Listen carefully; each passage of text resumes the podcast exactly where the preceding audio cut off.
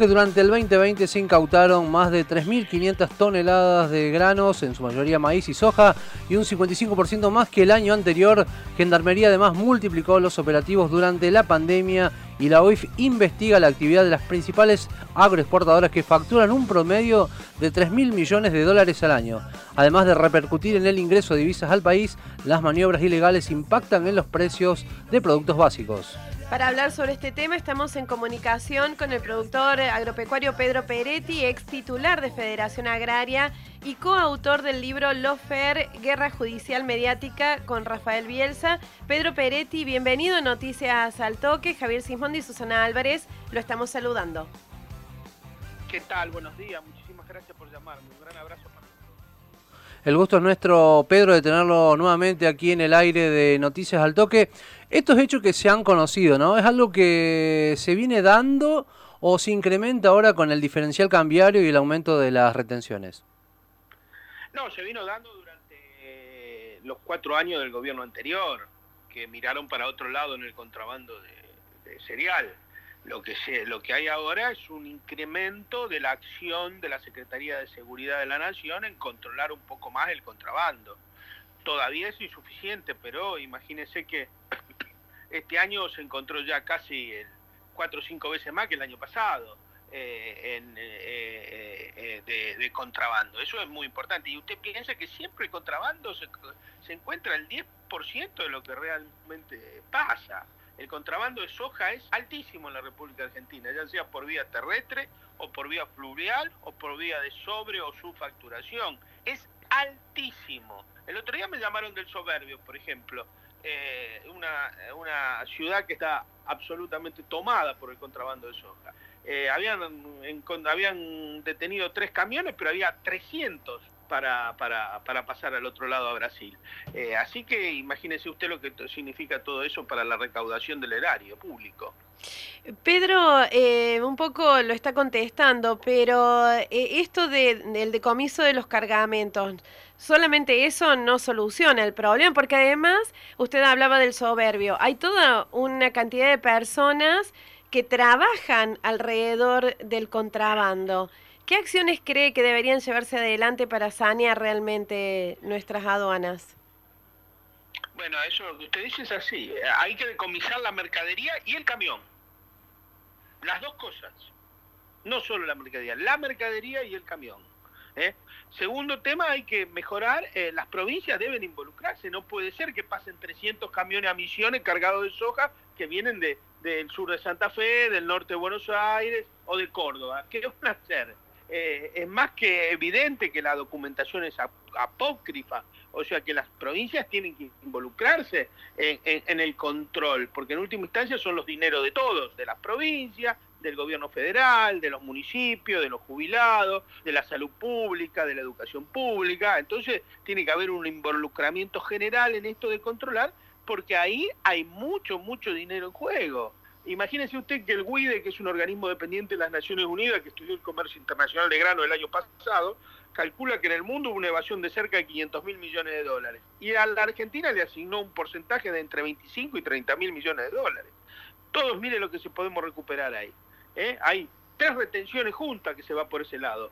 Eh, entonces hay que, hay que tratar de, de mejorar eso, hay que poner hincapié en eso, hay que controlar la hidrovía, hay que mejorar el tema de la hidrovía. Evidentemente la hidrovía no ha cumplido un papel preponderante para, para, para, para los ciudadanos de a pie de la Argentina, ha sido, ha cumplido un gran papel para las compañías multinacionales como Cargill, Dreyfus, Ubun, GEACA, eh, todas esas compañías que están vinculadas con, con el comercio exterior eh, de grano sin procesar, pero no para los ciudadanos argentinos, porque de ahí pasa y se va y entra cualquier cosa, narcotráfico, droga, soja, eh, lo que viene, eso es un peaje, es una vía, una autopista abierta, entonces digo, eso hay que mejorar también y está vinculado con esto.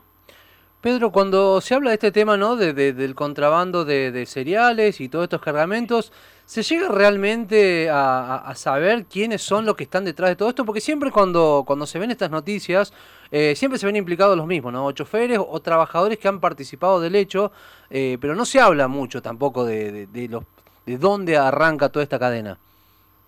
¿Vio qué raro es eso? ¿Eh? Y yo creo que si tira, tira la piola, termina en la FIP la piola esa, mire.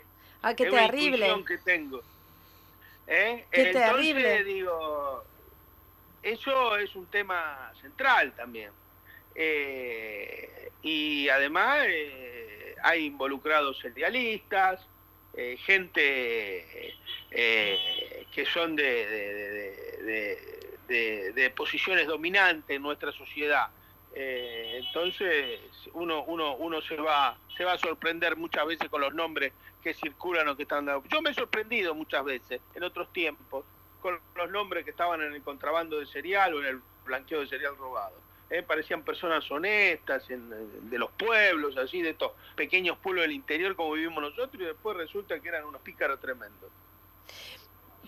¿Habrá algún gobierno que se anime a llegar a esto de sanear realmente nuestras aduanas portuarias, que como usted daba con datos y todo, son los verdaderos puntos de fuga de grandes capitales? Y yo creo que va a haber, en la medida que la sociedad lo ponga en la agenda. Eh, si la sociedad lo pone en la agenda, eh, los gobiernos van a tener que tomar eso.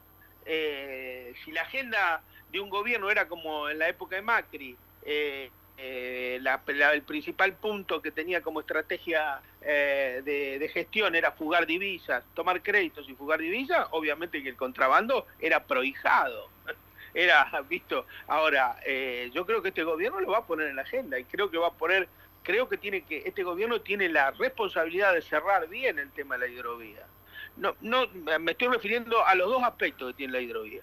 Tiene un aspecto, tiene un aspecto del dragado, de la concesión, de la licitación, es un aspecto. Y el otro aspecto es el control y el cobro de peaje de la hidrovía. ¿eh? Yo creo que hay que cerrar bien eso. El control eh, lo otro también, ¿no? Pero me no estamos hablando de este tema específico. El control y el cobro de peaje. Y hay que poner una balanza 50 metros antes del ingreso de cada puerto privado de la República Argentina y público. Debe haber un monitoreo de qué se vende en la Argentina. La Argentina debe pesar sus exportaciones de grano.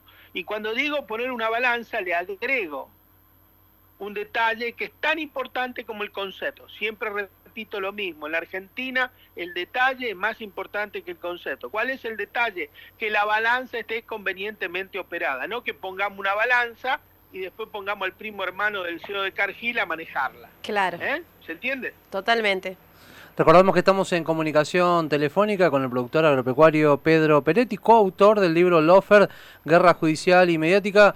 Pedro, ah, hace unos días un dirigente ruralista señaló que también, ¿no? Un poco esto que pasaba con el contrabando de cereales tenía que ver también con, estas políticas que lleva adelante, con estas políticas impositivas que lleva adelante el presidente Alberto Fernández. ¿Usted qué opinión le merece esto? Es un disparate. Siempre, mire, para, para echarle la culpa a los otros, siempre hay... eh, no, no tiene nada que ver la política impositiva. Porque está prohibido por la ley. No viene eh, la política impositiva y decir, bebada. Eh, no, no, no, no. Hay que cumplir la, Acá hay un sector de- del comercio de la República Argentina que está acostumbrado sistemáticamente a evadir y a cambiar las reglas del juego. ¿eh? A pasársela por, por usted ya donde sabe eh, todos lo- los dispositivos y, y tiene es un poder supraestatal.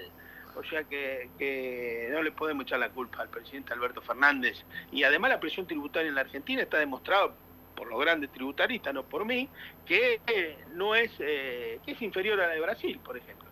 Eh, así que no, no hay, no hay, eso es un mito que ha generado la, la- la- derecha neoliberal agraria argentina para tratar de justificar eh, no pagar más impuestos o hostigar al gobierno popular. Siempre hay una excusa para hostigar a un gobierno popular. Siempre hay un, siempre no se le niega un paro ja- jamás a un gobierno popular eh, desde el punto de vista del sector agropecuario. Siempre hay algún motivo para parar, o que hay una invasión de mosquitos, o que vienen las langostas, o que llueve poco, siempre la responsabilidad es del Estado. Y ese es un criterio absolutamente eh, falso, eh, destinado a, a menoscabar la, la- la- autoridad estatal, que es la autoridad que en última instancia nos tiene que cobijar a todo y que tiene que distribuir equitativamente la carga. Un viejo dirigente agrario siempre nos decía, que era Humberto Volando, siempre nos decía lo mismo, miren muchachos, Ustedes piensen que en la, en la, corteza terrestre que se denomina Argentina no solo viven productores agropecuarios, sino viven maestros, viven jubilados, viven docentes, ¿eh? viven trabajadores y todos tienen que vivir. Así que hay que pedir, reivindicar, defender lo nuestro, pero siempre mirando el contexto, porque si no, eh, no podemos hacer un país a la imagen y semejante de 40, 50 mil productores ojeros que hay en la República Argentina.